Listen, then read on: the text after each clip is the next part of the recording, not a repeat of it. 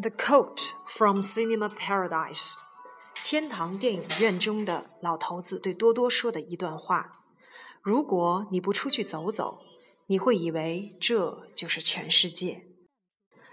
Living here day by day, you think it's the center of the world and believe nothing will ever change. Then you leave. A year, two years, when you come back, everything's changed the thread's broken. What you came to find isn't there.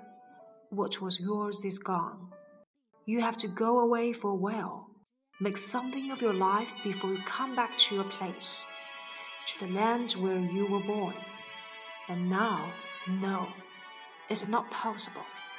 Right now, you are blander than I am. Who said that? Gary Cooper? James Stewart? Henry Fonda, huh? No, Toto.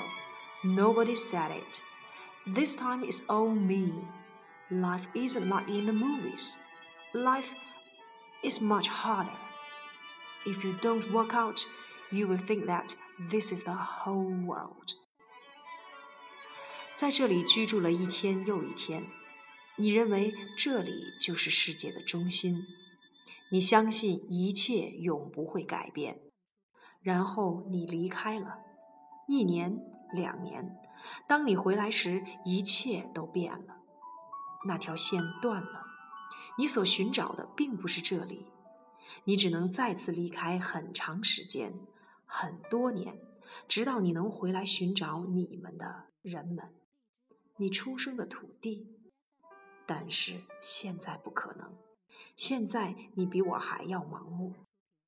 这是谁说的 ？Gary Cooper、James Stewart、Henry Fonda，不，Toto，没有人说过，这是我自己说的。生活并不像电影，生活，生活更加艰难。如果你不出去走走，你会以为这就是全世界。If you don't work out, you will think that this is the whole world.